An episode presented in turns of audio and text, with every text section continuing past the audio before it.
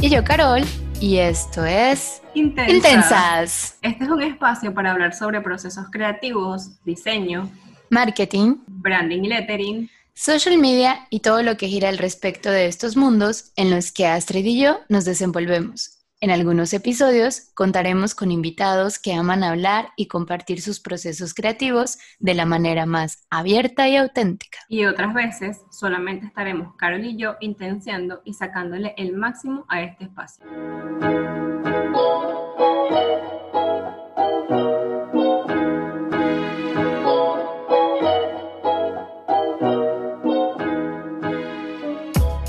Bienvenidos a nuestro episodio número 10 de Intensas. Es el último de nuestra primera temporada. Estamos súper contentas de que nos hayan acompañado hasta aquí. Esto no significa que no haya más, pero estamos muy felices de que nos acompañaran en este inicio tan bonito y gratificante. Así es, pero sobre todo estamos súper felices de poder cerrar nuestra primera temporada con broche de oro, con un invitado muy especial. Bienvenido Julio Cañas, mejor conocido como Julio Finance. ¿Qué tal, chica? ¿Cómo están, Astrid y Carolina? verdad que muchísimas gracias por la oportunidad. Para mí un placer, pues, poder compartir con ustedes en este cierre de temporada. Qué honor que me hacen. Además, eres el primer intenso. Eres el primer hombre que está en nuestro programa, así que tienes el honor. Ah, sí. Y mira que soy bien intenso de verdad, ¿no? qué, qué chévere, qué chévere. Me gusta eso, me agrada. Me encanta que hayas dicho que eres un intenso porque entonces eres un apasionado por tu trabajo y aquí nos encanta tener como invitados a esas personas que son apasionadas por la creatividad y por el emprendimiento. Entonces, genial que seas nuestro primer invitado intenso. Sin duda.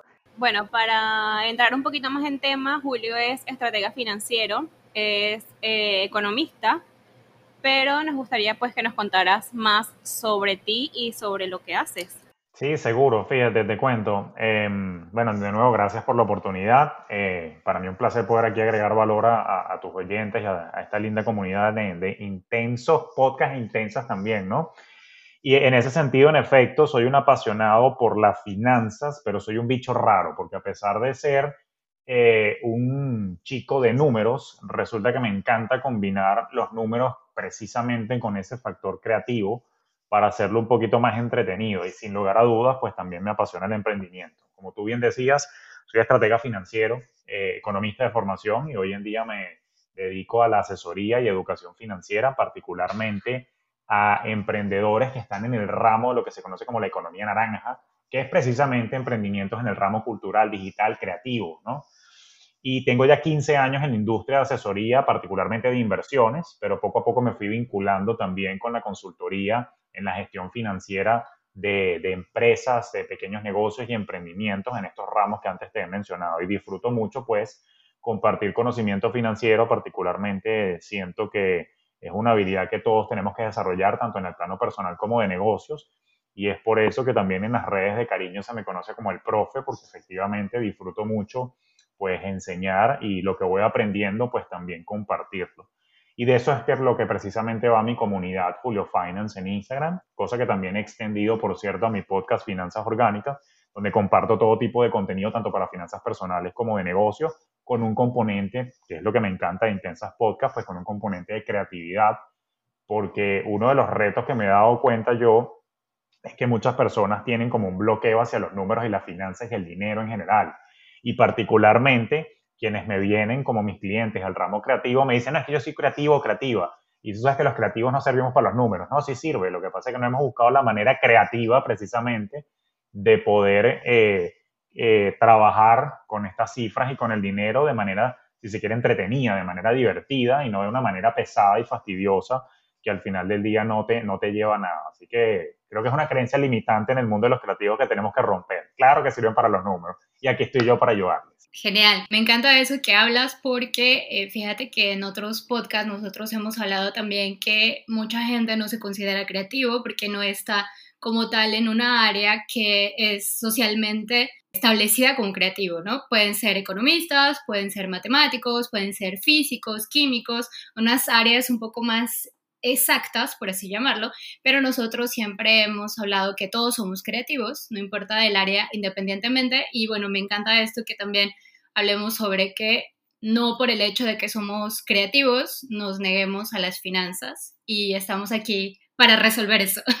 Estoy 100% de acuerdo contigo, así que sin importar el ramo al que, al que nos estemos dedicando, todos tenemos una pizca de creatividad que podemos explotar precisamente incluso para hasta crecer en lo económico. Así que claro que somos creativos. Súper. Julio, tú describes la inteligencia como un set de habilidades que todos podemos desarrollar, incluso ahorita, bueno, estábamos hablando sobre esto, de todos somos creativos, todo mundo tenemos la posibilidad de trabajar nuestras finanzas y, y verlas de esta manera más cercana tal vez. Y me gustaría que nos platicaras qué es la inteligencia financiera. Sí, fíjate, exactamente como, como estabas arrancando la explicación tú, al final del día eh, la inteligencia financiera termina siendo un, un set de habilidades y conocimientos que absolutamente todos podemos desarrollar. La inteligencia financiera es un músculo, ¿ok? Como ustedes bien saben, músculo que no se utiliza se atrofia, es algo que podemos desarrollar en el tiempo. Y particularmente la inteligencia financiera es este set de habilidades y conocimientos que nos permiten tomar mejores decisiones con respecto a los asuntos de dinero y finanzas, tanto en el plano personal como de negocios. Y en lo personal, yo me he permitido definir esta inteligencia financiera tal como te lo he dicho y en torno a tres componentes centrales, ¿no? El primero de ellos, yo siempre digo que se trata, para desarrollar la inteligencia financiera necesitas primero trabajar la cultura financiera, segundo, la psicología del dinero y tercero, esto te va a gustar porque viene del ramo creativo, el pensamiento de diseño o lo que llaman en inglés el design thinking. Permíteme explicarte muy en breve los tres. Fíjate que hay que tener cultura financiera, que es el primer pilar de la inteligencia financiera. ¿Qué es cultura financiera, Julio? Muy sencillo. Cultura financiera es entender cómo funciona una cuenta bancaria, cómo se pagan los impuestos, cómo funcionan las tasas de interés, cómo funcionan las tarjetas de crédito, cómo funciona una hipoteca, cómo hago yo entonces para entender el salario que me están pagando, cuando me están deduciendo alguna cosa de mi salario, o cuando soy emprendedor, bueno, entender exactamente cómo se maneja flujo de caja, entender estado financiero, ese conocimiento técnico, todos lo podemos adquirir sin ningún problema. Y no hace falta hacer un posgrado en finanzas, basta con que vayas a mis cursos, escuches mi podcast y ahí tienes bastante contenido para aprender.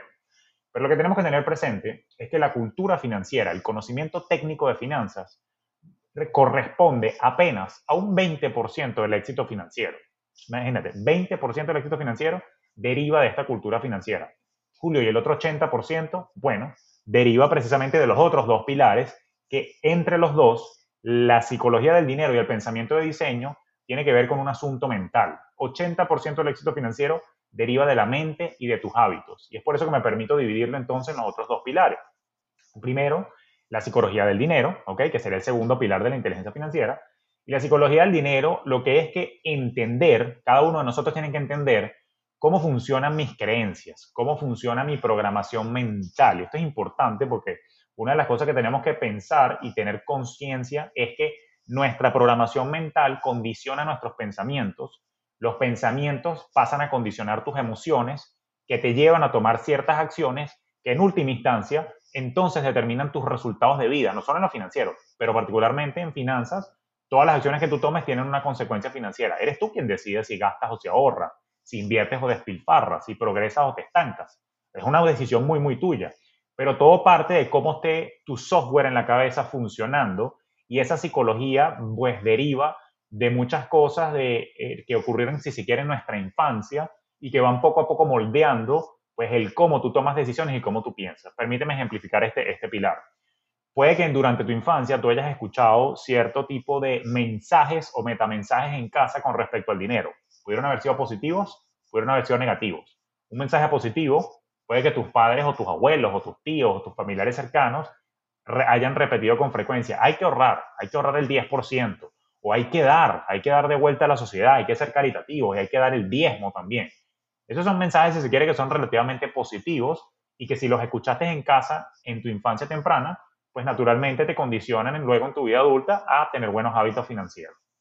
Pero en contraposición, pudieron haber algunos mensajes negativos, pudieron haber algunos mensajes que no son tan útiles, como por ejemplo cuando tú escuchabas, no sé, el dinero es la causa de todos los males, el dinero corrompe, el prefiero ser pobre pero honrado, ese tipo de frases lamentablemente te marcan de manera negativa y cuando se te quedan grabados en tu subconsciente, luego en la vida adulta tú generas algún tipo de evasión, ¿ok? O rechazo hacia los asuntos financieros y hacia el dinero, porque tienes el cassette grabado en el subconsciente que el dinero es malo, cuando en realidad el dinero no es malo, quien es malo es la persona.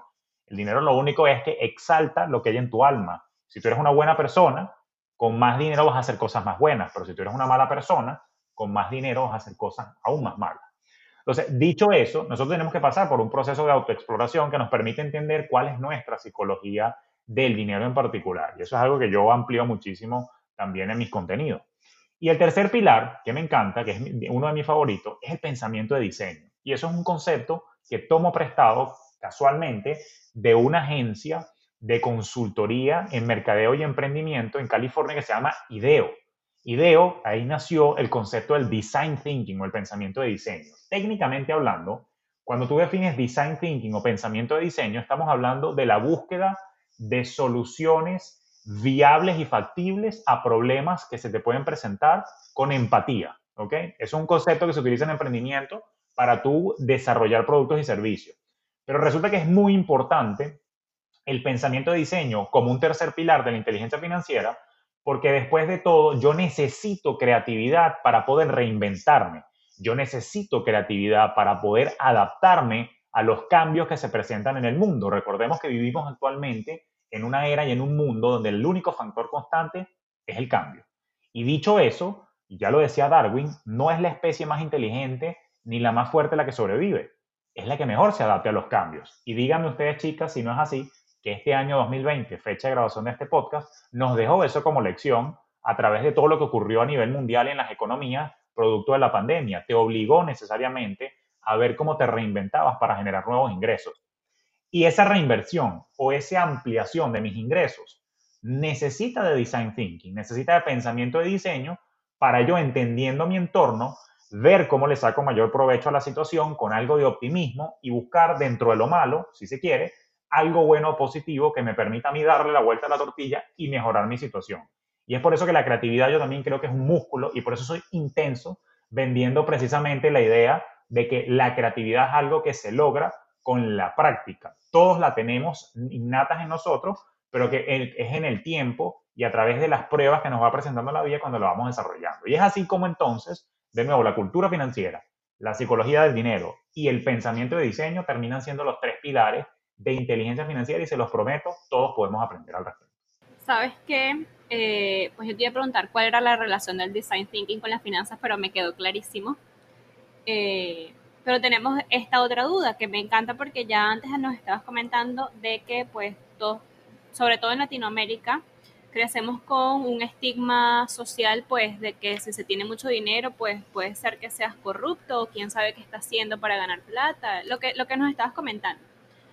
Y como creativos tenemos esta idea de que si estudias artes o diseño o alguna carrera que está más hacia la cultura, pues haces las cosas como más por pasión que por un beneficio económico.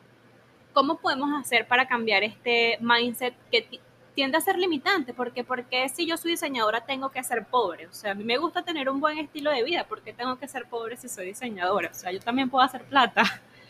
¿Cómo cambiamos esto? No, me, me, encanta lo que estás diciendo. Tienes toda la razón. Fíjate, hay distintos lentes con los cuales ver el mundo, ¿no? Y naturalmente nosotros nos vemos influenciados de nuevo desde la infancia por los lentes a través de los cuales vemos el mundo desde el ámbito familiar, desde el ámbito educativo, desde el ámbito religioso, ¿no? Y desde el ámbito social, de las experiencias sociales. Y tienes toda la razón. Este podcast es en español y particularmente nosotros los hispanos, ¿ok?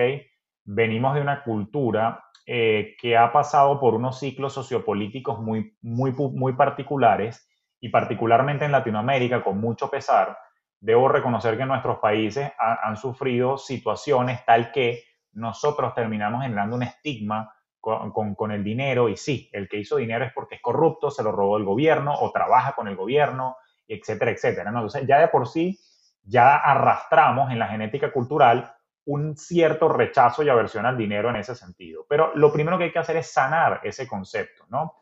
Y fíjate que lo mencionaba yo hace un ratito, el dinero no es malo en sí, quien es malo es la persona en todo caso. Pero si tú eres una buena persona, probablemente el dinero lo que te lleva a hacer cosas aún más buenas. Voy con un ejemplo. A mí me encanta utilizar de ejemplo a Bill Gates, ¿ok? El fundador de Microsoft.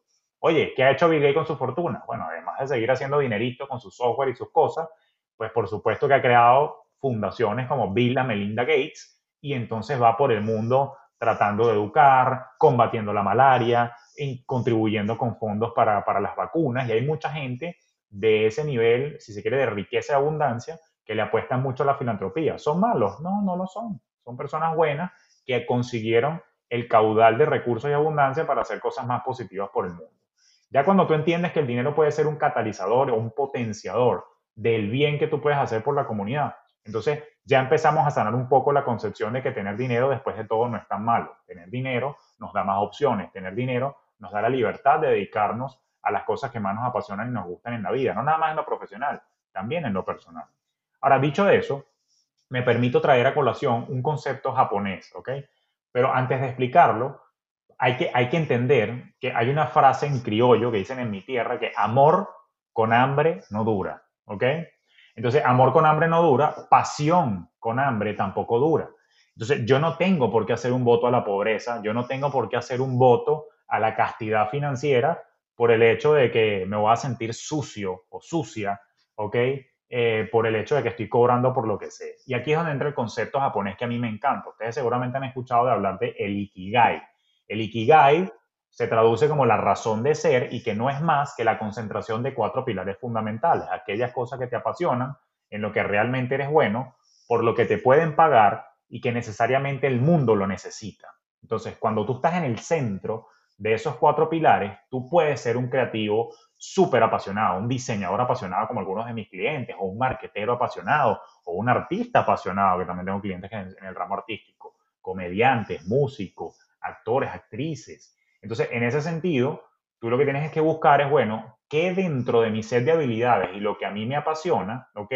Yo puedo con creatividad mostrarlo al mundo de una manera agradable, que él solucione algún problema que el mundo tenga también y por lo cual naturalmente yo pueda ser remunerado. Y en ese sentido, tú puedes emprender tu proyecto pues con un propósito muy claro y no hay nada más bonito que finanzas con propósito. Y de eso se trata. Pero todo parte con, de nuevo, de cambiar un poquito el chip que tengo en la cabeza con respecto al dinero para abrirme, abrirme a un mundo de abundancia y posibilidades monetizando mi pasión. Me encanta, me encanta. Genial, sí. ¿Cómo podríamos ir nosotros trabajando esta mentalidad? ¿Cómo podemos estar más abiertos? Porque muchas veces cuando ya traemos este chip, como tú mencionas, no primero tienes que tener esa conciencia, ¿no? Como tú ya decías, primero tener esa conciencia. Bueno, pero mismo a veces teniendo esa conciencia, uno no es como ya quiero cambiar de un día para otro. Tenemos que ir trabajando paso a paso para que, que lleguemos a eso. ¿Cómo podemos, o tú qué recomiendas a los creativos para ir trabajando este chip que, pues, que sean abiertos hacia la abundancia y la prosperidad? No, me, encanta la pregunta y es un proceso de transformación que sin duda es fascinante. El primer paso lo has dicho tú y el primer paso es el despertar de la conciencia, el despertar de tus finanzas. ¿Cómo ocurre eso? Yo siempre digo que el cambio es para quien lo quiere. Todo el mundo necesita un cambio, todo el mundo quiere mejorar, pero realmente el cambio ocurre para quien concientiza que lo quiere poner en práctica, ¿no? Tú puedes, como dice por ahí el, eh, la frase, tú puedes llevar el caballo al lago, pero no puedes hacer que el mismo beba agua. Entonces, al final del día yo te puedo presentar aquí una serie de teorías, pero si tú no estás abierto a los cambios ni estás buscando mejorar, te va a entrar por un oído y te sale por el otro. Cuando ya hay un despertar, cuando ya estamos en una situación en la que dice uno, basta, hasta aquí, quiero estar mejor, quiero tener más dinero que me alcance, que no quiero estar ahorcado o asfixiado financieramente, ya ahí hay un despertar de la conciencia y abres entonces un poco más la atención a toda una serie de conceptos y procesos que te permiten entonces buscar ese cambio. Cuando ya sales de esa negación y entras entonces en la aceptación de que quieres el cambio, el siguiente paso es hacer un inventario de qué cosas hay en mi cabeza que me son útiles y que no me son útiles. Trabajar un poco la mentalidad. Y aquí entra un poco el asunto de la reprogramación. Muy resumidamente, porque tendría que extenderme por horas y horas hablando de esto. Básicamente lo que yo puedo hacer es un inventario de creencias. ¿Cómo se hace un inventario de creencias? Me preguntas, te cuento pues básicamente agarrar un lápiz y papel, un lápiz y libreta, lápiz y cuaderno, lápiz y molesquín, lo que sea que tú utilices para apuntar, pero lo importante es que sea a mano, anotar a mano, ¿ok? Y anotar a mano, bueno, ¿qué cosas? Ok, ¿qué cosas escuché? ¿Qué cosas vi? ¿Qué cosas viví yo durante mi infancia con respecto al dinero? Y tú empiezas a notar, uy, ¿verdad que sí? Mi papá decía que, ¿tú crees que el dinero crece en los árboles? O capaz te decía, oye, no, con inteligencia, hija o hijo, tú puedes ganar dinero. Anota, o sea, pudieron haber cualquier cantidad de mensajes positivos y negativos que hayas escuchado durante la infancia, ¿ok? O experiencias que tú recuerdes. Me pasa con algunos clientes y alumnos que dicen, oye, sí, yo recuerdo que en mi infancia el dinero era como sufrido, como que yo sentía que mi papá y mi mamá estaban luchando, luchando, luchando y todo el tiempo estaban como cansados, agotados. Y entonces a mí me quedó como que una sensación de que para ganar dinero había que sufrir.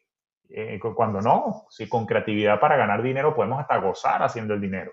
Entonces, en ese sentido, cuando haces ese inventario de cosas que viste, oíste o viviste, entonces tú empiezas luego a anotar, ah, mira, esto creo que es una creencia positiva que me sirve hoy por hoy, o esto creo que es una creencia negativa, como aquello de que prefiero ser pobre pero honrado. hay que tacharla de primero.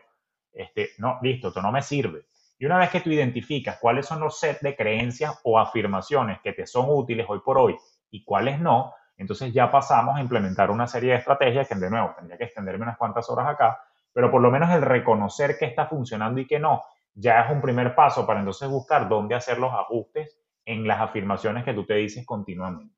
Yo creo que un segundo paso que me ocurre muchísimo con los creativos es que tenemos que creernos el cuento. Tenemos que creernos que valemos lo que estamos cobrando. Y al que no le guste, que busque la segunda mejor alternativa. Yo por eso respeto mucho el pricing de, los creativos, pues yo no soy quien para decir que si tú tienes que cobrar 1.500 o 5.000 dólares por un website, ese, ese, es tu precio, ese es el valor de tu trabajo y el valor de tu trabajo lo pones tú. Hay gente, mi, papá tenía que en paz descanse una frase que decía, hay gente para todo. Quiere decir, hay clientes para todo el mundo. Habrá quien reconozca el valor de lo que tú haces y habrá quien esté dispuesto a pagar tu precio aun cuando el competidor cobre menos. Pero ¿qué sí es responsabilidad de cada uno de nosotros como creativos? Demostrarle al mundo el valor, ¿ok? Demostrarle la calidad de lo que hacemos. Y hablando de creatividad, voy con una recomendación porque no puede un profe pasar por alto una recomendación de un libro. Por ejemplo, un libro que me ayudó a mí muchísimo como creativo numérico, a mostrarle al mundo mi valor, ¿ok? Y lo que yo traigo eh, eh, como, como de valga la redundancia, valor agregado al mundo, pues precisamente es un libro de un creativo que se llama Austin Kleon y él tiene un libro que se llama Muestra tu trabajo, Show Your Work. De hecho, tiene tres libros fascinantes, pero particularmente Show Your Work me permitió a mí hace años abrir mi mente a dejar que el mundo vea un poco más de lo que yo tengo para dar. Y cuando me permití mostrar más mi trabajo al público, léase que, por ejemplo, en mi caso salía a las redes sociales, pues resulta que mi trabajo empezó a resonar y a gustar con cierto tipo de clientes, cierto tipo de grupo de personas o nichos que estaban dispuestos a pagar por lo que yo tengo que dar. Entonces, también la importancia de yo creer que soy valioso, darme mi puesto, valorarme, quererme a mí mismo, pasa por un tema de autoestima. Y por supuesto, también dejar que el mundo me descubra, porque si yo estoy encerrado en mi casa como un ermitaño y nadie sabe que Julio Finance existe, eh, naturalmente no me vienen las oportunidades. Pero cuando yo hago al estilo Austin Kleon, que muestro mi trabajo, pues naturalmente entonces yo me permito que el mundo y el universo diga, ahí está Astrid, ahí está Caro o ahí existe Julio, me gusta lo que está haciendo, déjame ir a por él. Cuando tú logras mostrar tu valor y lo que le puedes aportar a un cliente, sea cual sea tu ramo, al final del día la discusión eh, o, rechazo con respecto a tu precio pasa a ser secundario. Cuando hay tanta claridad en el valor que tú me vas a dar con tu producto o tu servicio, créeme que yo no estoy viendo o escatimando en precios. Voy con un ejemplo muy mundano. Yo no escatimo en comprar una Mac. ¿Ok? Yo soy Mac user, a mí me gusta la marca Apple, le soy fiel, valga la cuña. Yo no escatimo con el precio. ¿Por qué? Porque sé tanto el valor y la calidad de los productos, la pasión y el amor que le ponen desde el punto de vista de ingeniería y creatividad en los diseños. Y por supuesto el performance de los equipos que saca Mac, por supuesto que los fanáticos de otras marcas probablemente me debaten esto, pero aún así estoy tan atado a la manera como yo siento que me, da valor a mí Apple, que al final del día yo no escatimo en el precio, porque yo siento que el valor es muy superior a lo que yo pago. Y por eso ni chisto con los precios de los teléfonos, con los precios de los distintos devices que ellos sacan. Y lo mismo quisiera que nosotros como creativos y, y hagamos con respecto al mundo. Demuéstrale la calidad de lo que tienes y la gente simplemente te va a comprar sin necesidad de pelearte precio ni nada por el estilo. Me encanta porque es verdad, es, nosotros tenemos primero que darnos el valor de nuestro trabajo para que las personas, eh, si nos das uno todo el valor, ¿cómo las personas van a reconocer ese valor? ¿no? Entonces me encanta y, y bueno, Austin es increíble esa trilogía, por así llamarlo, de libros totalmente recomendada y ese libro de Muestra tu trabajo, increíble, gracias Julio, porque está buenísimo. Me gustaría que abordaras un poquito más el concepto de la economía naranja, que nos explicaras más esto eh, como ya te habíamos comentado, abrimos una cajita de preguntas. Astrid en su Instagram también la abrió y nos sorprendió mucho cuando comentamos que muchas personas que son del área creativa no tienen muy claro qué es la economía naranja y toda esta relación alrededor de ella. Sí, perfecto. Fíjate, el, concepto de la economía naranja es relativamente nuevo y curiosamente nació en Colombia, ¿no? Eh, se le dice economía naranja para empezar porque naranja es el color más representativo de la creatividad. Cuando tú estudias la psicología del color, cada uno tiene un significado y evoca un concepto y normalmente el naranja tiene que ver con la creatividad, la sociabilidad, etcétera, etcétera, ¿no? Entonces, en Colombia se le empezó a llamar precisamente a la economía naranja a todas aquellas actividades eh, o nichos de la economía que tienen que ver con el sector creativo, como por ejemplo diseño, mercadeo, eh, tanto offline como digital, todo lo que tiene que ver con el sector cultural, ¿ok? Eh, entretenimiento, o sea, teatro, cine, em, televisión, radio, y naturalmente todo lo que tiene que ver con los sectores, inclusive de la, de la, parte de digitalización de, de, algún, de la mayoría, de inclusive de los, de los negocios que están allá afuera. Entonces, quienes estamos en, el mundo de la información, en el mundo de la educación, si se quiere, nos mezclamos ahí un poquito con algunos elementos también de, si se quiere, de diseño y diseño instruccional, pues nos mezclamos también con la economía naranja. Y todos los que estamos entonces en esos otros nichos somos los que formamos parte de, esto. Y se dice incluso que la economía naranja, en, en alguna medida, es la que poco a poco va ganando más peso porque fíjate que si bien es cierto que hace muchísimos años hubo lo que se llamaba la revolución industrial, que básicamente funcionó de una forma tal que permitió a través de los procesos de manufactura, pues crear en masa productos físicos, ¿no? Eh, hoy por hoy, que vivimos en la era de la información en particular, eh, si se quiere, la revolución es digital y de información. Entonces, la economía naranja aquí, de alguna manera, cobra muchísima relevancia y mucho cuerpo en la economía, y entonces, bueno, por eso es que es importante que los creativos en particular, yo me considero creativo a pesar de ser un chico de números, em, y por eso creo que nosotros tenemos una relevancia ahorita, porque si te empiezas a ver, vámonos a, un ejemplo puntual. Hoy por hoy todo es digital, todo negocio tiene que tener un website, todo negocio hace marketing digital, todo el mundo está midiendo por Google Analytics, por Facebook, pixels de Facebook, etcétera, etcétera. Entonces, al final, al final del día, toda la data está en ese plano y entonces cobra mucho, mucha, mucha relevancia todo lo que tiene que ver el sector de diseño, todo lo que tiene que ver el sector de marketing, y, es importante. Entonces, al final del día, eh, es un sector al que hay que prestar atención porque está siendo el que está marcando el presente y sin duda el futuro. Por supuesto, no le estoy restando importancia a las otras áreas de la economía, pero esta está agarrando muchísima relevancia porque, como te decía, venimos de un proceso de manufactura en la revolución industrial pero en la revolución que estamos viviendo ahorita, que uno no la siente porque la estás viviendo. El pasado cuando lo lees en un libro de historia se lee rapidito, pero ahorita lo estamos, estamos construyendo esa historia y de manufactura estamos pasando a mentefactura.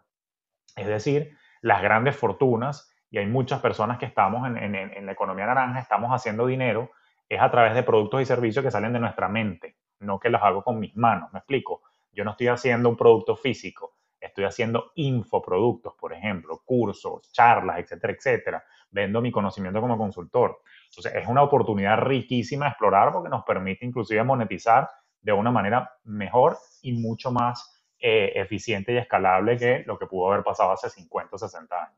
Como Julio, como creativos, eh, ¿de qué forma nosotros pudiésemos fomentar todo el tema de la economía naranja? Fíjate, eh, básicamente yo creo que em, en función de todos los cambios que se están dando, al final del día yo creo que posicionando un poco más nuestros productos y servicios, o sea, te, lo digo, yo mismo, por ejemplo, en los últimos dos años he pasado, he venido pasando a la fecha de grabación de este podcast por un proceso de transformación. Yo vengo de un mundo no digital, yo vengo de un mundo donde se prestan los servicios cara a cara, que es la servicio y la industria de la asesoría de inversiones, pero de alguna manera pues me tocó empezar a surfearme la ola y yo creo que particularmente estamos grabando este podcast en el 2020, pues todo lo que ocurrió a nivel mundial con el tema de la pandemia demostró que de una u otra manera había que irse al plano digital. Entonces, al final del día, todo lo que tiene que ver con entretenimiento, fíjate que los cines cerraron. Entonces, bueno, nada, había que reinventarse con programas en línea. Yo he visto a muchísimos artistas de distintas nacionalidades que de repente también sacaron sus propios programas y ponen sus propios canales de YouTube. Es decir, ya no dependen que un canal de televisión les contrate, sino que ellos crean su propia programación. Eh, cualquier cantidad de servicios de streaming que se han puesto más de moda. Cuando empiezas a ver, todo está tendiendo hacia el entretenimiento, hacia la información e inclusive en mi ramo, la educación, en ese plano. Yo creo que todos podemos, como ahí es infinito, porque los, digamos, son recursos digitales que están alojados, si se quiere, en la nube. Entonces hay un espacio, yo creo que para todos allí, y me parece una oportunidad interesantísima para desarrollarnos como profesionales en esa economía digital. Me encanta todo lo que estás diciendo, Julio, porque me queda muy claro que esta economía naranja está tomando fuerza y de alguna manera nos estamos alineando a, las otras economías que en un pasado parecían un poco más distantes, pero ahora yo sí lo veo como que más cercanos y, y me encanta. Una pregunta que te quería hacer es que ahora que estamos en esta nueva economía, que estamos creando eh, nuestros recursos que nos reinventamos con el 2020, cómo nosotros como creativos podemos hacer nuestros negocios más rentables. O sea, sé que esta puede ser una pregunta muy general y que claro va a variar dependiendo de, del área de acción y todo, pero ¿qué nos podrías recomendar para ser más rentables nuestros negocios como emprendedores? interesante esa pregunta y, sí, como dices tú, pues depende de cada área, pero sin embargo sí hay como que una especie de esquema general en el que podemos estar pensando. Fíjate, al final del día, tanto en finanzas personales como en las finanzas para negocios, hay simplemente dos palancas financieras, ¿no? Está la palanca de los gastos está la palanca de los ingresos. Y voy a empezar con la de los gastos. ¿Por qué empiezo por los gastos? Porque básicamente es el único factor que tú puedes controlar al 100%. ¿Cómo es eso? Bueno, cuando tú tienes tu propio negocio, tú eres quien decide, vamos a suponer que eres freelancer o tienes una pequeña agencia de diseño o una pequeña agencia de marketing digital, tipo boutique, etcétera. Tú como dueño de tu negocio, tu propia agencia, tu propia práctica, ¿ok? Eh, de servicios profesionales, eres tú quien decide dónde quieres tener la oficina. Eres tú si la, que decide si la quieres tener en WeWork o si la quieres tener en, no sé, en Reuse o si la quieres tener en cualquier otro lado, si la quieres tener en un galpón en Wingwood, yo que estoy aquí en Miami. Entonces, eso es una decisión tuya propia. Tú eres quien decide si contratas, no contratas, si contratas a tiempo completo, si subcontratas a, alguien para que te ayude con un proyecto en particular después de una licitación.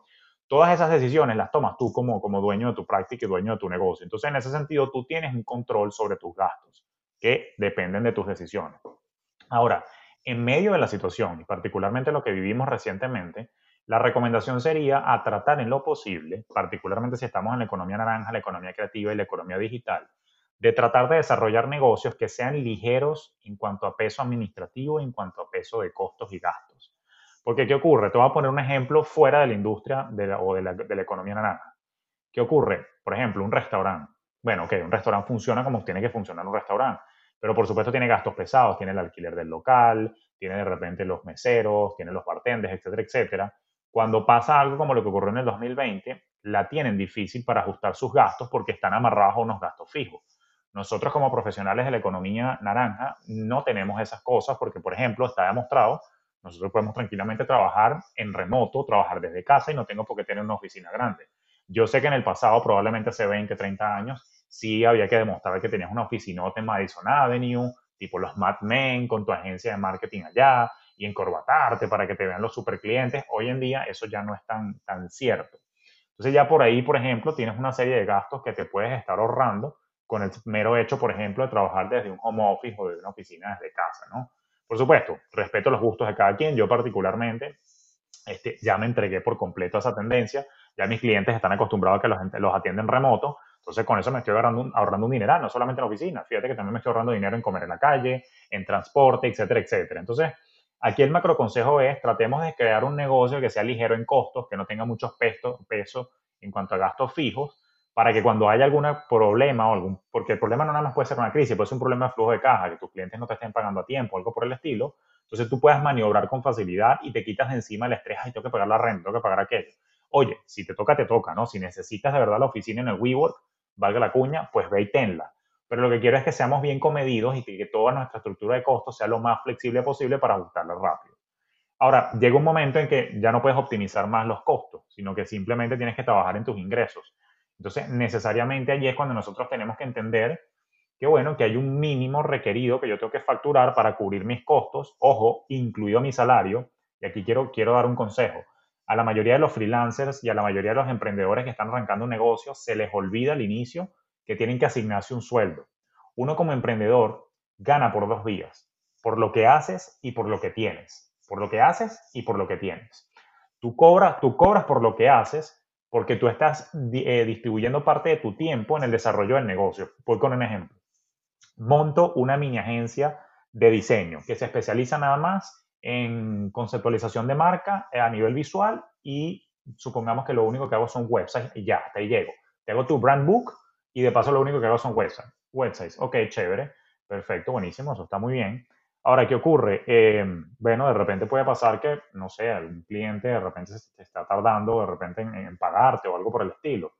Entonces, ahí tengo que ver qué hago, ¿no? Tengo que empezar a tomar ciertas decisiones allí de qué, qué es lo que va a ocurrir. Entonces, el segundo mensaje también es que si yo soy la misma persona que va a diseñar, ¿ok? Por ejemplo, con ese cliente, yo tengo que estar pendiente primero de mi tiempo que estoy invirtiendo en el negocio y por cierto me tengo que pagar un sueldo porque yo soy el diseñador dentro del proyecto y segundo, bueno, obviamente estar pendiente del flujo de caja que el cliente me pague a tiempo. Pero puede ocurrir también que de repente yo tenga que subcontratar a alguien para que haga el diseño por mí. Yo simplemente soy el ejecutivo de cuenta, como dueño de la, de la agencia boutique. Ok, pero yo también, yo también tengo un tiempo. Entonces, de alguna manera, yo me tengo que asignar un sueldo dentro de mi negocio. Y por eso yo como emprendedor tengo que ser remunerado por lo que hago dentro de mi propio negocio. Ahora, la otra variable es cobrar por lo que tengo. ¿Qué tienes? Tienes que eres dueño de tu negocio. Es decir, que si queda una utilidad o ganancia después de que cubres todos los costos, por ejemplo, te cayó un proyecto, una licitación donde tienes que hacer un rebranding de una marca. Entonces, después que haces todo, bueno, le pagaste al diseñador, le pagaste al copywriter, le pagaste a la persona que te ayudó con la conceptualización, te pagaste a ti mismo. Si queda una utilidad después de todo eso, tú te repartes esa utilidad y ese es tu segundo bloque de ganancia. Ahora, repito, esto es importante porque siempre se les olvida, siempre es el mismo error que veo que cometen una y otra vez, que no se asignan un sueldo y eso es muy, muy importante, particularmente cuando estás arrancando, porque de lo contrario los números de tu negocio pueden estar distorsionados. Ahora, ¿qué ocurre allí? Porque la gente me dice, Julio, pero ¿y cuánto me pago? Bueno, obviamente yo también quiero un salario de CEO de 100 mil dólares al minuto. No, pero eso no es posible. O sea, entonces hay que arrancar con algo que sea, que sea viable. De repente voy a inventar los números. Ponte tú que de repente voy a utilizar números más o menos que están alineados con lo que está pasando en Miami, que es donde yo vivo. Vamos a suponer, de repente un buen diseñador, o sea, a tiempo completo, trabajando en Zimmerman, de repente podría pagar, bueno, Zimmerman es grandísimo, de repente le podrían estar pagando, qué sé yo, 8 mil dólares al mes. Bueno, ya va. Tú estás ahorita facturando tal que te puedes pagar 8 mil dólares a ti mismo. De repente no. De repente tú estás facturando un volumen tal que de acaso inicialmente te puedes pagar 1.500, 2.000 dólares al mes. Pero entonces ves, si tú de verdad aspiras a que quieres ganar 8.000 de salario para ti mismo, entonces ya empiezan a fijarse las metas financieras de cuánto tienes tú que facturar y cuántos proyectos tienes que ir a buscar, cuántos websites o cuántas rebranding o cuántas, no sé, cuántas cuentas de marketing de digital para través de Facebook Ads, tal que tú cobres una comisión por el del presupuesto, te permite entonces a ti facturar X monto que te permita pagarte ahí empieza la ingeniería reversible, ¿no? O sea, obviamente es un poco más complejo de lo que lo puedo explicar aquí en pocas palabras, en pocos minutos, pero lo, lo, que, lo importante es que hay que sentarse a hacer esos cálculos para yo estar bien. ¿Dónde está el error? Que muchas veces dicen, ah, no, yo le cobro a este cliente X cantidad de dólares y si sobra algo, bueno, con eso veo qué hago. No, ahí es donde está el problema. Porque entonces, naturalmente, siempre vas a estar. Esto, me ha pasado porque yo tengo clientes que tienen boutiques, ¿ok? De, de marketing digital y de diseño. Y me ha pasado que el dueño de la boutique o la, o la mini agencia siente que está trabajando es para los demás. Oye, yo cobro a este cliente y me volteo y le pago a los freelancers que trabajan conmigo, le pago al diseñador, le pago al copywriter, le pago al otro y no me quedó nada. Y entonces, ahí es donde, ahí es donde están los problemas. Entonces, para evitar eso, es importante que nos asignemos un sueldo nosotros también y formemos al inicio parte del equipo que activamente ejecuta el proyecto digital. Me quedo muy pegado con este ejemplo porque son los casos más cercanos que tengo aquí en mis clientes en Miami. Sí.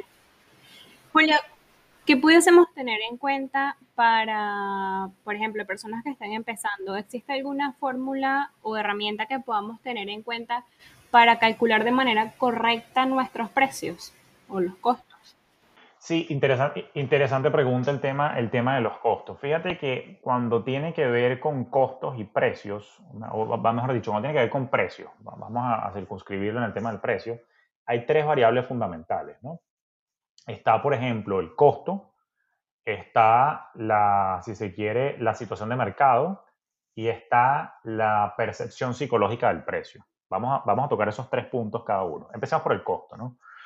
Yo lo primero que tengo que tener claridad, vamos a suponer que estoy solito, ¿ok? Soy diseñador y estoy yo solito y estoy buscando gente para hacerle una reingeniería de su marca rediseñarle el logo, identidad visual, colores, todo con los pantones, todos esos brand book bellísimos que hacen los diseñadores. Entonces, ¿cuál es tu costo? Ok, vamos con el ejemplo entonces que te estaba pintando hace un rato. Vamos a suponer que, ¿cuál es tu alternativa a ser un freelancer o, un diseñador independiente? Bueno, trabajar a tiempo completo para una agencia. Vuelvo otra vez con el ejemplo de Zimmerman porque lo veo en la autopista cada vez que corro por aquí, por, por, Miami, ¿no? Y valga la cuña. Vamos a suponer que tú en Zimmerman, en vez de 8, vamos a redondearlo. Vamos a suponer que tú eh, de repente te podrías ganar 5 mil dólares trabajando a tiempo completo para Zimmerman, ¿no? Eso quiere decir que 5 mil dólares multiplicado por 12 meses que tiene el año, tú ganarías 60 mil dólares al año, ¿no? Recuerda que toda esta matemática es para calcular cuánto cuesta mi tiempo, ¿ok? Entonces, ¿qué ocurre? Tú dices, ah, bueno, chévere, yo ganaría 60 mil dólares en Zimmerman si yo no fuera independiente. Ok, entonces yo te digo, ah, bueno, pero ¿cuántas horas? Vamos a llevarlo a horas. ¿Cuánto ganarías por hora si siguieras trabajando en Zimmerman, no?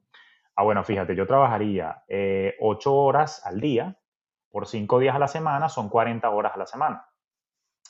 Eh, eso quiere decir que por cuatro semanas que tiene el mes son 160 horas de trabajo al mes. Al mes. Ahora, pero vamos a suponer que yo me tomo, la, matemática varía, pero para redondear, vamos a suponer que yo me tomo un mes de vacaciones. ¿Ok? Entonces, eso quiere decir que un mes de vacaciones son cuatro semanas, el año tiene 52 semanas, es decir, que yo trabajo 48 de las 52 semanas que tiene el año. Entonces, si yo trabajo 160, 160 horas al mes, básicamente es lo mismo que decir que eh, estoy trabajando 11, 11 meses al año. Entonces, eso quiere decir que yo trabajo 1.760 horas al año. 11 meses por 160 horas mensuales, 1.760 horas. Vamos entonces, si yo ganara 60 mil dólares, ¿ok? Como, como al año, ¿no? Eh, como diseñador tiempo completo en una agencia grande, y lo divido entre 1.760 horas de trabajo, Quiere decir que yo gano 34 dólares la hora. ¿Ok?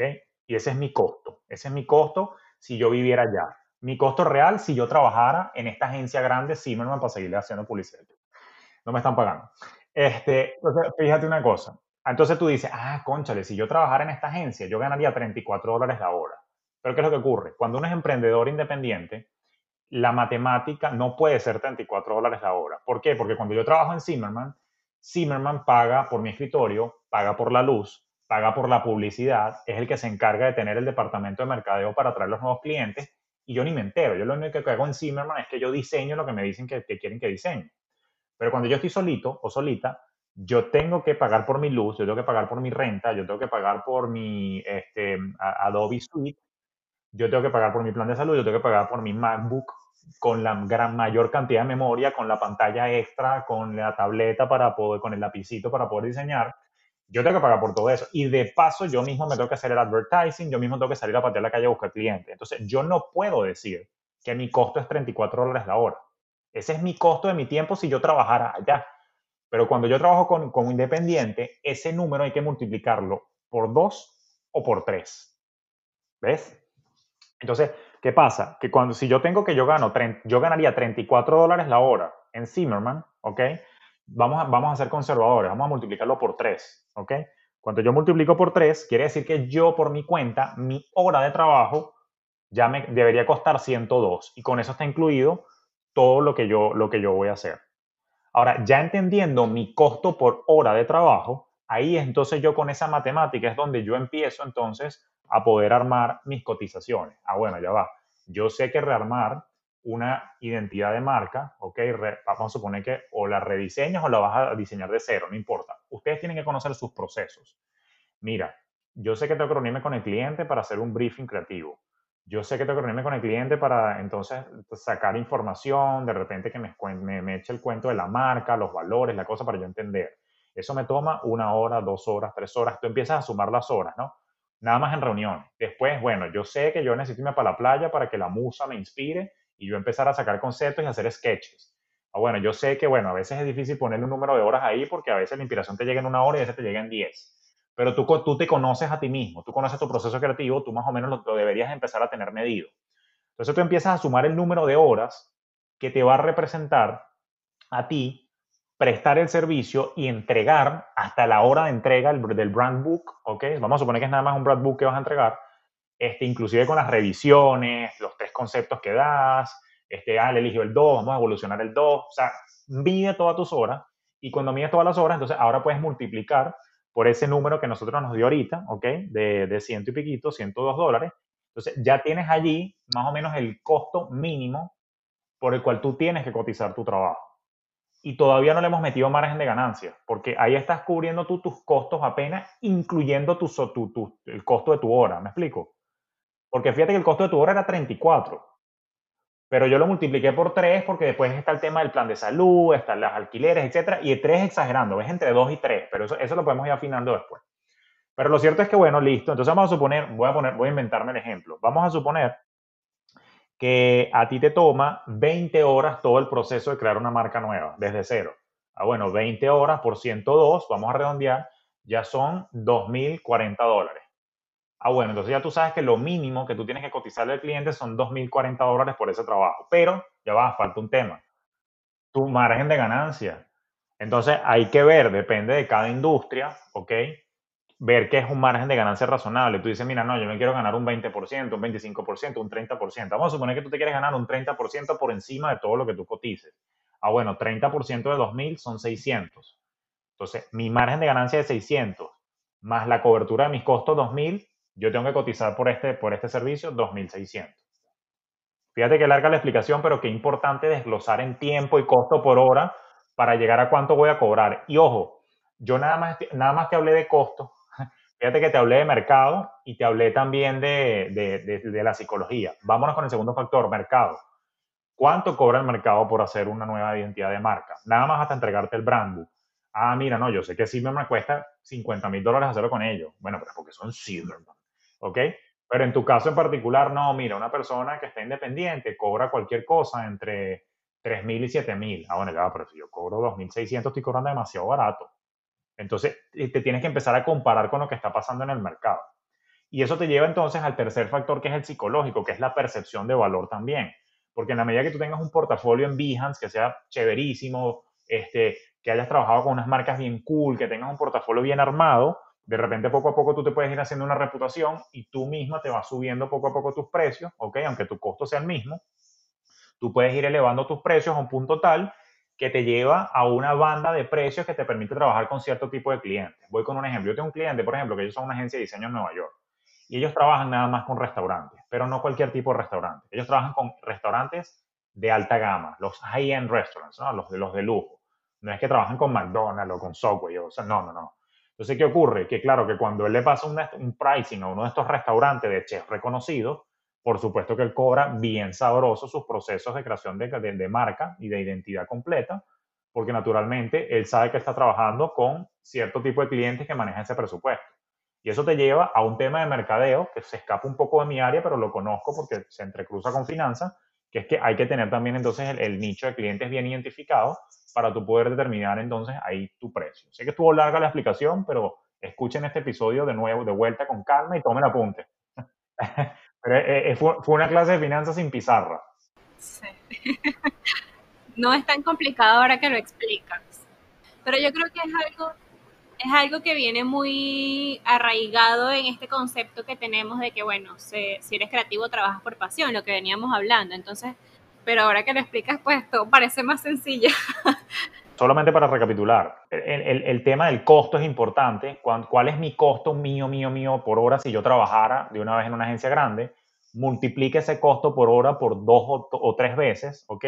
Súmale un margen y eso es lo mínimo que tú tienes que estar cobrando. Después, cuando ya tienes las horas claras más o menos de cómo, cómo funciona cada, cada tipo de proyecto, bueno, ya tú sabes cuánto tienes que cotizar. Y lo otro es, bueno, empieza a compararte qué están haciendo otras marcas en el mercado, más o menos en el nicho, en el área que yo trabajo, ver si es razonable y la percepción psicológica, el valor que tú traes a la mesa en función del portafolio que has acumulado y bueno, y cómo te vendas tú también. Esos son los elementos para, para determinar tu precio. Eh, Julio, una pregunta que ahorita que estabas hablando de números me batió así y es sobre los ads y es muy importante para los emprendedores.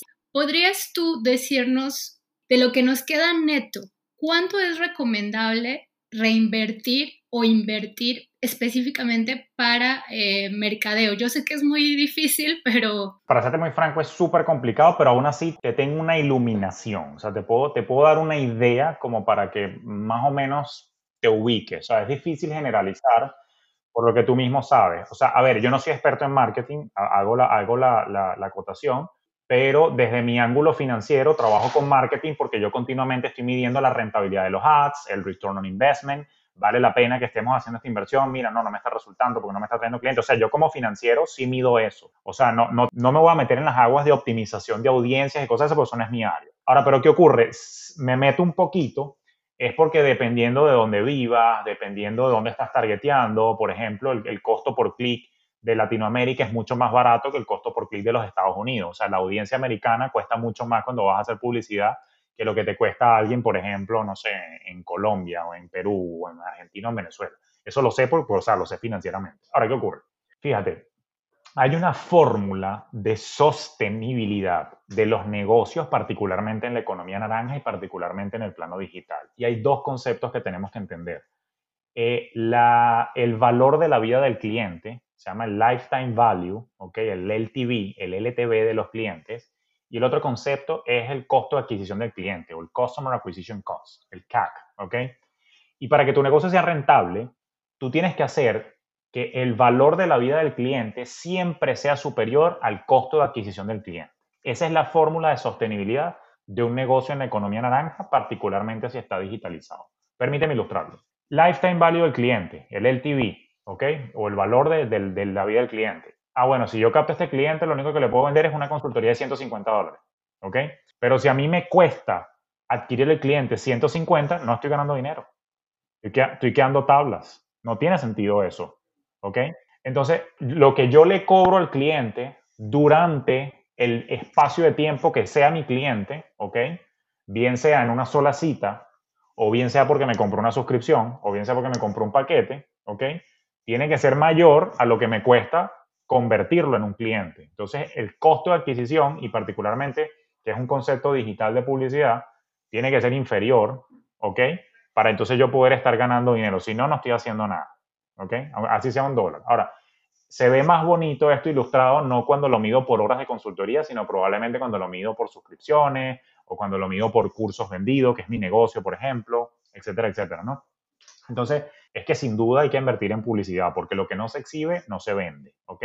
Y, la gente tiene que enterarse y descubrirte de alguna manera. Por supuesto, está la ruta orgánica, que es muy lento, y bueno, por supuesto, el crecimiento inorgánico con, publicidad y ads pago. Pero lo cierto es que, repito, la fórmula general de sostenibilidad va a ser esa, que lo que yo, lo que me cuesta a mí adquirir un cliente, adquirir y convertir, no, no clic que vea mi página web, no. Que vea mi página web y que compre, o sea, la conversión final, eso es el Customer Acquisition Cost. Entonces, ¿cómo lo calculo? Ah, bueno, muy sencillo. Yo divido todo lo que estoy gastando en publicidad, lo divido entre el número de clientes que normalmente me compraron, ¿ok? Entonces, yo gasté, por ejemplo, mil dólares en publicidad, lo pudieron haber visto mil personas, ¿ok? Eh, pero en realidad eso quiere decir que mil, mil que gasté en publicidad dividido entre mil personas que vieron la publicidad, tú dices, bueno, pay-per-view, un dólar, me costó un dólar, pero ya va. De esos mil que vieron, ¿ok?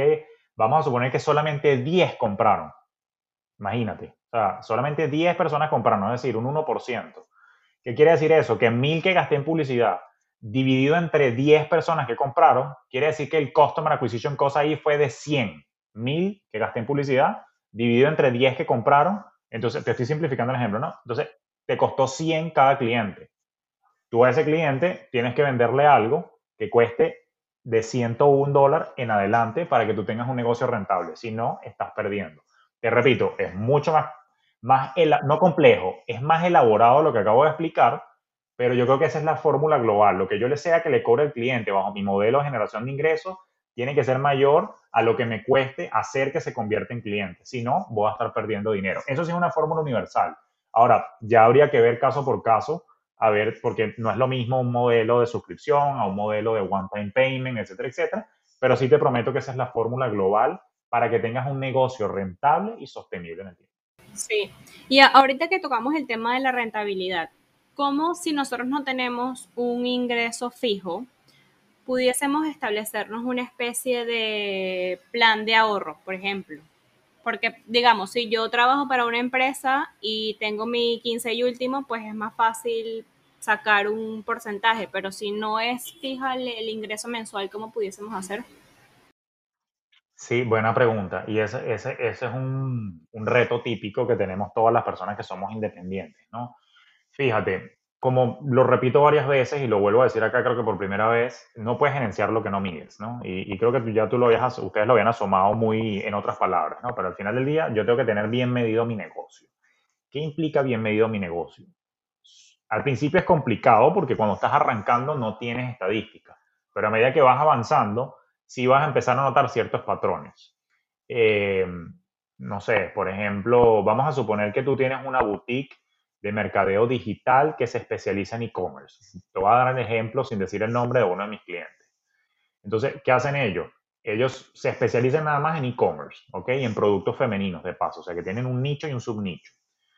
Ahora, eh, ¿qué ocurre en particular? Ellos notan que como agencia de mercadeo digital, sus clientes, que son de e-commerce, tienen picos de ventas en ciertas épocas del año, ¿ok?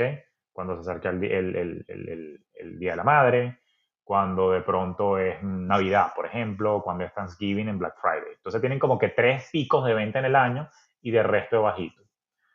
Esos son los clientes de mi cliente, pero por retruque, mi cliente que tiene una agencia de mercadeo cobra más dinero durante esas épocas también, que es cuando sus clientes hacen más dinero, porque él cobra un porcentaje del presupuesto de ads de estos clientes, ¿no? Que es como funcionan la mayoría de las agencias que hacen publicidad digital. Entonces, ¿qué ocurre? Si ya yo sé que como agencia de marketing independiente y pequeñita tipo boutique, yo cobro más dinero y hago mucho más dinero en esas épocas, pero en las otras épocas no hago tanto, ya yo tengo identificado el patrón de flujo de caja de mi negocio. Entonces, en las épocas en las que cobro mucho más dinero, no me puedo ir de fiesta a gastarme todo. Yo de esos meses que vendo más, por ejemplo, ahorita en Thanksgiving y Black Friday y después de diciembre, yo tengo que agarrar unas reservas para el resto de los meses que yo sé que no voy a facturar tanto y en promedio yo mismo estabilizarme. Y a eso es lo que se le llama un fondo de estabilización de mi negocio. Es como un concepto súper parecido a lo que en finanzas personales se conoce como el fondo de emergencia. Bueno, el fondo de estabilización es que vamos a suponer. Vamos a suponer que yo en, meses normales facturo mil dólares. Vamos a redondear la, cosa, ¿ok? Pero de repente en otros meses donde me va muy, muy, muy bien, yo facturo, si se quiere, no sé, vamos a decir 4 mil, ¿ok? Entonces, claro, hay meses que facturo 4 mil cuando facturo muy bien y otros meses que facturo mil. Pero de repente yo vivo, vamos a suponer que nada más el único gasto soy yo, lo que me pago a mí, yo vivo decentemente con 2.000, 2.500. Entonces, vamos a suponer que es 2.000. Entonces, ah, bueno, yo sé que los meses que facturo 4.000, ¿ok? Yo tengo que agarrar los 1.500 o 2.000 de excedente que produje y guardarlo para nivelarme en los meses que produzco menos. Estoy súper simplificando el ejemplo, pero obviamente que tienes mucho más gastos, tienes que pagar suscripciones, software, computadora, freelancer, unas cosas, pero lo que quiero decir es aprovecha los meses en los que facturas mucho para entonces que armes tu reserva de estabilización y te distribuyas parte de ese dinero en los meses en los que facturas menos y así nivelas tu ingreso. Y así te me permito responder tu pregunta. Cuando nivelas el ingreso de tu negocio y por ende, consistentemente, tú como dueño de tu negocio independiente, te puedes entonces eh, distribuir un monto más o menos estable porque haces esto en tu negocio, allí se te hace mucho más fácil la proyección de tu flujo de caja, eh, eh, experimentar cuánto es que quieres ahorrar, qué porcentaje, etcétera, etcétera, porque así tú misma logras estabilizar y emular lo que tenías cuando trabajabas por un 15 y último. ¿Me supe explicar? Eso es lo que tenemos que hacer. Sí, Perfecto. Súper, no, gracias, porque sí es muy importante tener esas herramientas como emprendedores y que nos quede claro. Julio, me gustaría aquí que nos comentaras un poco cómo entre mujeres podemos empoderarnos más las unas a las otras para hablar sobre finanzas y que esto no sea un tabú. Lo digo porque a veces yo veo mucho mis amigos hablando de finanzas, pero no tanto mis amigas. Y mis amigas son emprendedoras y mis amigas tienen negocios y me gustaría escucharlas más hablando sobre todo esto y que no tengan miedo, que no tengan ningún tabú de hacerlo. ¿Cómo podemos empoderarnos? Bueno, todo parte de la educación, ¿no? Pero también hay que romper un paradigma mental, creo yo, chicas, porque me gusta este tema, por cierto, porque yo soy muy, este, yo profeso mucho y apoyo mucho el emprendimiento femenino, incluso aquí en Miami doy clases en programas de emprendimiento solo para mujeres, así que viste en el clavo, este tema, este tema me encanta. Fíjate, lo, primero es romper un paradigma y particularmente un paradigma latino, ¿no? Latinoamérica viene de ser una sociedad paternalista. Eh, primero una sociedad patronizada, ¿ok? Por, por España, que fue quien nos colonizó, pero después de eso quedó una cultura paternalista. Y fíjate el origen de la palabra pater, padre, hombre, ¿no? Entonces, esa cultura paternalista, normalmente latinoamericana, que está cambiando, por cierto, o sea, no, no, no es que se quedó pegada allí, está evolucionando, no a la velocidad que yo quiero, pero está evolucionando. Pero ese patrón paternalista latinoamericano implica que normalmente el padre o el hombre es el cabeza de familia, el padre o el hombre es el que provee. Y eso dejó un saborcito cultural a que las finanzas es cosa de hombres, ¿no? Pero digo, me alegra saber que está evolucionando, no tan rápido como quiero, pero está evolucionando y mujeres al poder.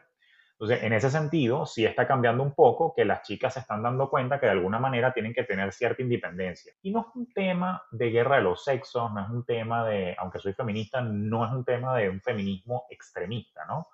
Yo creo que tenemos que romper con esos esquemas. A mí me parece que primero todos, y si, si estás haciendo vida en pareja en particular, ambos tienen responsabilidad y ambos tienen que llevar las riendas de las finanzas del hogar. Ok, puede que uno sea el proveedor y la otra persona la ama de casa, sí, pero la persona que está en la casa, aunque puede ser al revés, no, no quiero ser aquí sexista, también he visto amos de casa. Pero de cualquier manera, sea quien sea que esté en el hogar y si, si es una sola fuente de ingreso que tiene la familia, entonces necesariamente eh, hay que coordinarse porque el futuro financiero de la pareja depende de las decisiones de los dos. Cuando tú entiendes eso, y particularmente en la mujer entiende, no puede, o sea, a ver, yo tengo influencia en lo que pasa en mi hogar, entonces ahí es cuando ya entiendes que tú de por sí tienes el poder. ¿Ok? Y entonces entiende que tú tienes que vincularte con estos temas. Y es que la finanza al final del día es un asunto universal, es un asunto de todo. Entonces ya cuando entiendes la importancia de tomar las riendas de tu vida, ya por ahí empieza entonces la curiosidad por aprender. Y eso te lleva al segundo paso, que entonces necesariamente formarte. O sea, ustedes tienen que tomar la iniciativa, mis queridas chicas, para formarse. Y bueno, bienvenidas a mi cuenta. Por cierto, un dato curioso, 70% de mi audiencia en Instagram son mujeres. Entonces, al final del día, eso a mí me da felicidad porque siento que hay un despertar de la conciencia femenina de que sí me tengo que formar en estos temas. De hecho, es comiquísimo porque a la fecha de grabación de este podcast, nosotros estamos por lanzar un curso que se llama Despierta tus finanzas, ¿no? Y casualmente, 8 de cada 10 personas inscritos son mujeres. Fíjate tú qué curioso. Entonces, yo estoy feliz porque siento que las chicas se están poniendo las pilas y se están activando. Entonces, bueno, las espero con todo cariño en nuestra academia Fintelhop para nosotros encargarnos precisamente de darle todas las herramientas para que ustedes puedan ser exitosas tanto en el plano personal como también de negocio. Gracias, Julio. ¿Qué recomendaciones nos pudieses dar? Eh, nosotros, bueno, ya sabes que nuestro principal público son mujeres, pero en general, ¿qué recomendaciones nos pudieses dar para empezar a cambiar el mindset sobre nuestra inteligencia financiera, sobre hablar un poco más de finanzas, si tienes algún libro, alguna serie, tus cursos que ya nos acabas de comentar que tienes cursos en camino. Sí, bueno, te doy una recomendación genérica y después te la, aterrizo, te la aterrizo en algunos recursos. ¿no? La recomendación genérica, yo creo que particularmente para todos, pero particularmente para las chicas, es que trabajemos la mentalidad. Es que la mentalidad es uno de los factores primordiales en el éxito en la finanza. ¿no? Lo mencioné hace un rato cuando hablaba de la psicología del dinero. Pero lo primero que tenemos que hacer es romper ciertos paradigmas. La finanza no es cosa de hombres, la finanza es cosa universal. A mí me interesa esto. También es importante explorar un poco las creencias, porque te recuerdo que todo lo que nosotros vimos, oímos o vivimos en la infancia condiciona la manera en cómo yo pienso y cómo yo veo el mundo.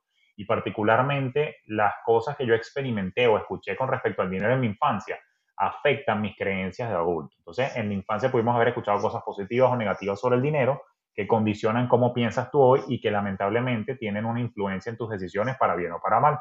Entonces, eso implica que hay que explorar las creencias, cosa que, por ejemplo, trabajamos en nuestros cursos, y también otra de las cosas que hay que hacer es tratar de sanear, ¿ok? Tu relación con el dinero. Y sí, el dinero, eh, a pesar de que es material inerte, ¿ok? El dinero, en mi opinión, es una energía. Y si tú estás mal canalizando esa energía, tú la estás repeliendo. Entonces nosotros tenemos que sanear también nuestra relación con el dinero y eso es algo que nosotros también trabajamos un poco precisamente para eso. Cuando tú te reconcilias con el dinero es como cuando te reconcilias con una pareja o cuando tratas bien a tu pareja. Cuando tú tratas bien a tu pareja todo funciona bien. Pero si tú empiezas a tratar mal a tu pareja, ¿qué va a ocurrir? Divorcio. Entonces, si yo trato mal al dinero y lo desprecio y lo respeto, naturalmente el dinero entonces se va a alejar de mí porque no lo quiero. Entonces, no, ojo, no estoy diciendo obsesiónate con el dinero porque eso es malo. Lo que digo es que hay que quererlo y no hay que tener pena a decir que lo quieres o que lo amas. Yo le digo al dinero que amo, a mí me gusta el dinero, no quiere decir que estoy obsesionado, no quiere decir que es lo más importante en el mundo, pero sí, le, pero le doy su importancia y su valor. Una vez que empezamos a trabajar eso, lo siguiente es ya empezar a formarse, educarse. O sea, identifica a alguien, no tengo que ser yo, pero identifica a alguien que hable de dinero y que lo explique de una manera que te guste, que te sientas identificada. Pero repito, hay muchas personas compartiendo conocimiento. Yo estoy a la orden, pero de repente hay gente que de repente no, no, le gusta un poquito, no sé, mi tono, la manera como yo explico, no importa. Lo importante es que nos eduquemos, ¿ok? Pero si de alguna manera te gustó lo que te he explicado y cómo lo he explicado, entonces, bueno, hay muchos recursos. Yo tengo, por ejemplo, mi podcast Finanzas Orgánicas, donde hablo de finanzas personales y de negocio natural.